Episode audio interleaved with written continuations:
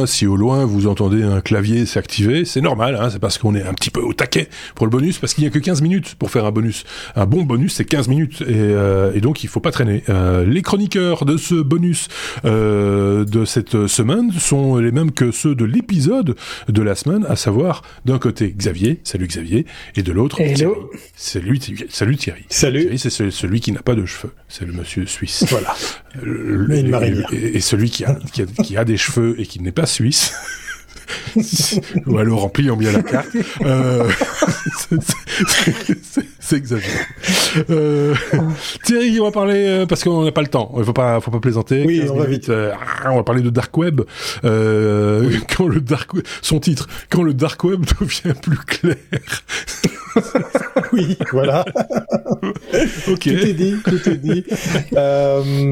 Euh, 300, je, je, je, regarde à nouveau le chiffre, il est complètement fou. Non, c'est pas 300, mais 500. Il va nous parler de Michael Jackson. Non, non, non, non. je, je, je, parle d'argent. C'est, une saisie record, effectivement. 543 bitcoins qui, que possédait Hydra. Euh, alors, euh, bah voilà, je viens de perdre une bonne, euh, une bonne adresse. Hydra, euh, son petit nom est un peu plus complet, mais, mais pour les initiés, on va dire juste Hydra.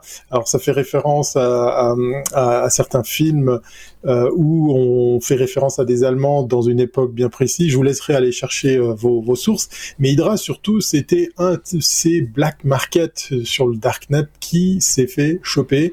Alors, il servait principalement à blanchiment d'argent, vente de drogue. Jusque-là, rien de spécial. On pouvait aussi acheter des armes, forcément. Rien de répréhensible. ouais, rien de, de, très compliqué.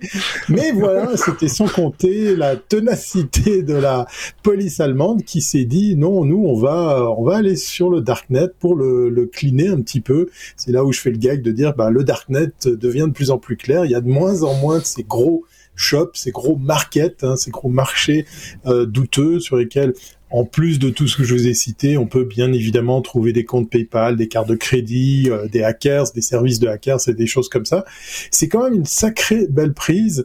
Euh, moi, je suis toujours épaté quand je vois passer ce genre de news. C'est comment ils ont fait pour arriver à remonter tout ça. Alors, on nous dit hein, dans la news qui, est, qui est référencée, c'est que eux, ils savent qui vendait quoi mais ils n'ont pas encore appréhendé tout le monde. Ils ont réussi à fermer le site déjà dans un premier temps. Donc je pense que ça va chauffer pour la suite, puisqu'effectivement maintenant ils vont peut-être remonter les filières de tous ces vendeurs soi-disant anonymes. Voilà, ça fait quand même plus d'un milliard 350 millions de d'argent qui ont été transités sur ce sur ce sur ce shop sur ce market sur black market je sais pas comment l'appeler.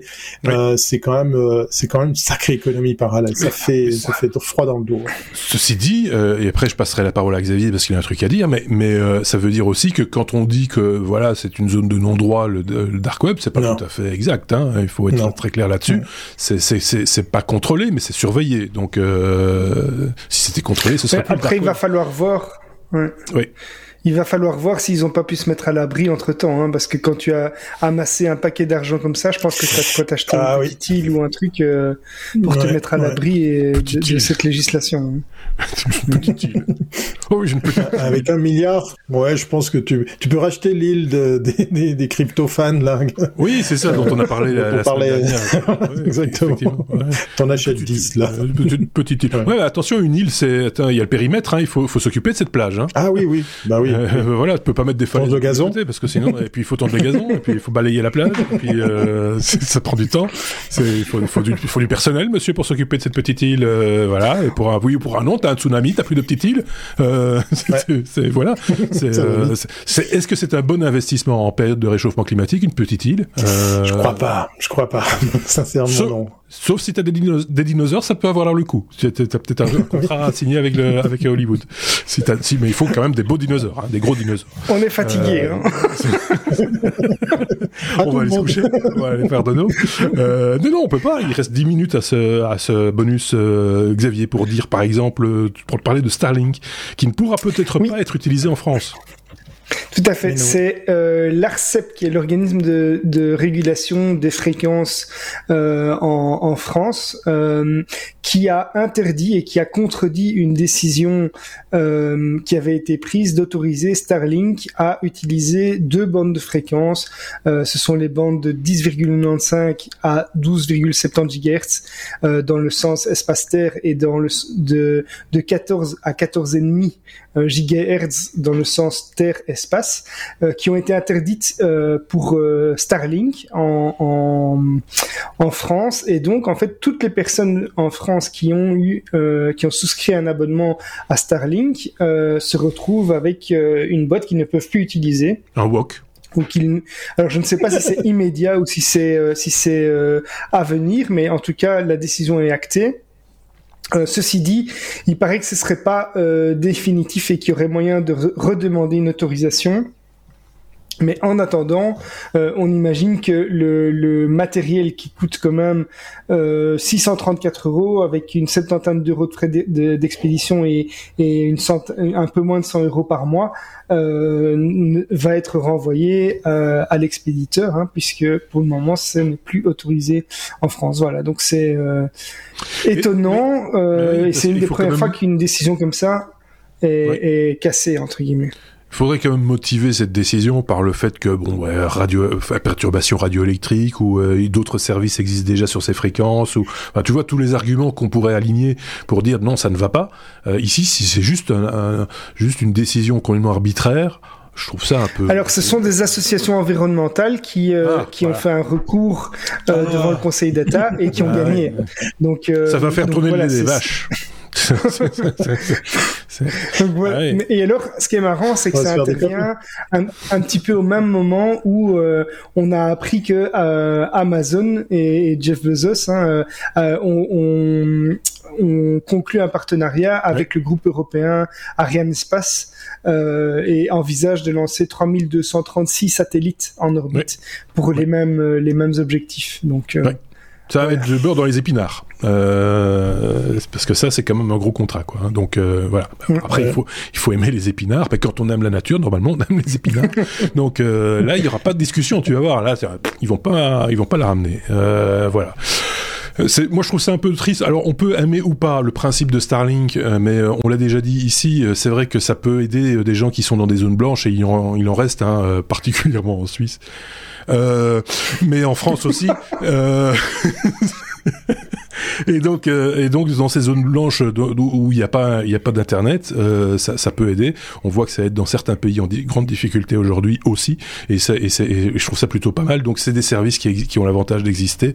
Après, on peut évidemment discuter de la manière dont c'est fait et des, et des, raisons bassement commerciales pour lesquelles c'est fait aussi. Mais, mais euh, voilà, technologiquement en tout cas, ça rend des services. Euh, si je si j'exclus tout l'aspect bassement euh, marketing, commercial et, et, tout ce qui s'ensuit. Mais bon, voilà. Euh, je sais pas ce qu'en pense Thierry ou pas. Je, je, suis pas fan de cette techno. J'arrive pas à accrocher sur l'idée de choper Internet avec ça. Je, mmh. je sais pas. Bah non, quand t'as la fibre, quand la fibre, évidemment, tu te dis pourquoi je vais mettre oui. dans le jardin? non, mais même, même, je crois que c'est, je sais pas, il y a, y a, tellement de désavantages. Peut-être le, le le placement au niveau, le niveau prix, c'est peut-être pas encore très ouais, ouais. attractif. C'est vraiment pour les zones qui sont pas couvertes par la 4G. Oui, voilà, je peux comprendre. Voilà, je pense à, à, nos amis québécois qui sont dans des contrées très très euh, vastes. Par exemple, où oui, effectivement l'accès à l'internet, c'est c'est un vrai véritable enjeu. Maintenant, est-ce que ça résout ou, les, ou des pays une fois de plus, on en parlait avec le dark web, mais, euh, des, des, pays où l'internet est très contrôlé par les États, s'il y en a quelques-uns. Euh, ça, ça vaut quand même la peine aussi. Bon, évidemment là il faut la peindre en vert et la mettre au fond du jardin, mais mais euh, c'est voilà, c'est une solution. C'est pour ça que je dis c'est une solution technique. Je comprends euh, ton point de vue euh, sur le positionnement commercial du truc et tout, mais mais sur l'aspect technique, ça rend des services. Il y a pas il y a pas. Oui, oui, je pense. Euh, tiens, euh, Thierry, quand on quand on parle de Thierry, souvent on parle Van Live. Il n'y a pas eu de ah, sujet Van Live dans l'épisode précédent, donc on va parler un peu Van Live et je vois que l'horloge tourne, donc traîne pas. Je vais faire très vite. je vais faire très vite. Oui, le, le titre que je vous avais euh, imaginé, c'est quand la Life se montre en docu, euh, docu pour documentaire. Attention, pas de quiproquo. Euh, je vous invite à aller voir euh, un des nombreux documentaires des Cofloc. Ça s'écrit C-O-F-L-O-C-S. Ouais, il, il, date un peu. mais il, date, il date un peu, mais il est sympa. Euh, je, je, voulais faire référence à ce docu parce qu'en fait, euh, euh, c'était pour amener le, la, une des réponses à la grande question que se posent pas mal de YouTubers, pas mal de créateurs de contenu, c'est de se dire le rythme, les règles que nous impose YouTube sont rudes, c'est difficile, c'est difficile de, de, de, de, de faire sa place. Actuellement, tout le monde dit, se plaît à dire, euh, démarrer sur YouTube, c'est plus euh, une réussite possible pour gagner sa vie avec ça. Et donc, euh, le documentaire qui est sponsorisé, en l'occurrence ici, Malheureusement, c'est pas toujours fait de façon très très à droite.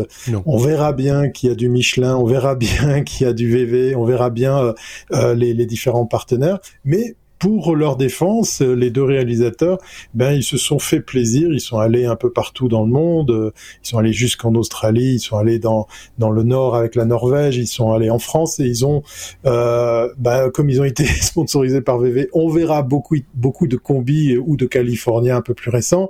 Ça c'est le côté bémol du, du truc, mais euh, ben, vous verrez quand même une un vieux panier à salade. Hein, C'était le petit nom du du HY par exemple de chez euh, de chez euh, je sais plus si c'est Renault ou Citroën. Citroën, c'est ça. voilà. Donc, euh, je, je, voulais juste bah, vous parler de ça pour faire le lien avec la van life, pour se dire, eh bien, même dans ce domaine-là, on peut encore un petit peu innover en trouvant les moyens de, de se financer, en, en produisant quelque chose qui nous plaît, ça se mange sans fin, c'est sympa. Ils en ont fait d'autres, hein, ils, ils, ils, vont continuer, j'imagine. Et euh, ben voilà, c'est peut-être une des réponses. On parlait dans l'épisode 348 euh, de, de, cette semaine sur, ben, par exemple, ce qui se passe sur TikTok c'est une source de revenus pour certains, euh, mais c'est vrai que c'est difficile de devoir coller aux règles, à l'algorithme, aux contraintes, aux recommandations de ces plateformes pour tenir en rythme. On, sent qu'il y a une fatigue aussi chez certains producteurs, donc c'est peut-être le moyen peut-être de, de plus, euh, plus courir bah, ici, c'est un film. Alors, si vous avez du temps, c'est une heure vingt de film, hein, quand même. Et c'est la vie de différents Van euh, de par le monde. C'est des mhm. interviews, croisées, portraits euh, bien foutus et euh, inspirants, etc., etc. On vous met le lien, évidemment, dans la description de cet épisode. Je vais tout de suite donner la parole à Xavier pour conclure en 2 minutes 30 ce bonus. on va parler d'un métavers pour les enfants. Bienvenue sur l'île aux enfants. oui. Alors, ça, c'est une, une petite news qui m'a un petit peu effrayé. Euh, D'ailleurs, j'aimerais bien l'avis des, des auditeurs ou euh, ceux qui nous regardent euh, sur la question. Ce sont deux grands noms du divertissement qui s'associent pour créer un metaverse. Donc, il s'agit du développeur Fortnite avec Epic Games et Lego. Donc, ces deux marques vont s'associer pour euh, créer un métaverse dédié aux, aux, enfants. Alors ils disent évidemment que euh, le groupe Lego et Epic Games vont combiner leur expérience pour s'assurer que euh, cette nouvelle version d'Internet soit conçue dès le départ avec le, le, le bien-être des enfants à l'esprit. Mais c'est quand même quelque chose qui moi m'effraie très fort parce que on peut très facilement tomber dans des dérives assez dangereuses avec un environnement qui est dédié aux enfants, qui les met en contact avec d'autres personnes puisque le but d'un métaverse est effectivement de mettre en contact avec euh, avec beaucoup de monde et pas seulement les personnes qu'on connaît, je pense. Euh, donc voilà, je, je, me demande comment ils vont arriver à faire ça et je me demande aussi, mmh. euh, même si c'est bien protégé, si c'est pas un risque pour des enfants en bas âge d'être directement plongés dans un monde totalement immersif euh, mmh. comme les, euh, un métavers. Notre monde change, euh, c'est peu de le dire, et ça, ça fait partie des grands changements, je pense, des prochaines années. Hein, ça fait partie de ce qu'on appelle le Web 3, si je ne m'abuse. C'est ce changement de paradigme, c'est-à-dire qu'on n'est plus, on plus spectateur du web, on est dans le web, on est dans dans, dans, dans l'univers numérique, et, et c'est vrai que aujourd'hui, en tout cas, ça fait un peu peur de se dire que les plus jeunes pourraient y avoir accès via ce genre de, plateforme. Ça finira par y arriver, hein, je pense. Dire, mais, ça m'effraie pour mes mais, enfants. voilà, il faut, à mon avis, ouais, enfin, on va pas donner son avis ici parce qu'on arrive au bout de, du, du, bonus, mais ça ouvre un débat et que certains pourront, s'ils le veulent, et j'espère qu'ils le voudront, ouvrir en commentaire sous la vidéo sur YouTube, par exemple, ou sur notre blog lestechno.be. Il me reste à remercier Thierry une fois de plus pour ses bonnes news ainsi que les bonnes news de Xavier. Euh, N'hésitez pas hein, Thierry, toujours, à, à, partager ce contenu euh, si vous avez apprécié, etc. C'est important, euh, l'air de rien. Euh, ça a l'air de, j'ai l'impression de faire de la retape chaque fois, mais euh, mais je pense quand même que c'est utile de vous le rappeler que bon, on fait ça de manière bénévole et que notre salaire, c'est de savoir qu'on a fait plaisir à un maximum de gens avec ces contenus. Merci à vous, à très bientôt, salut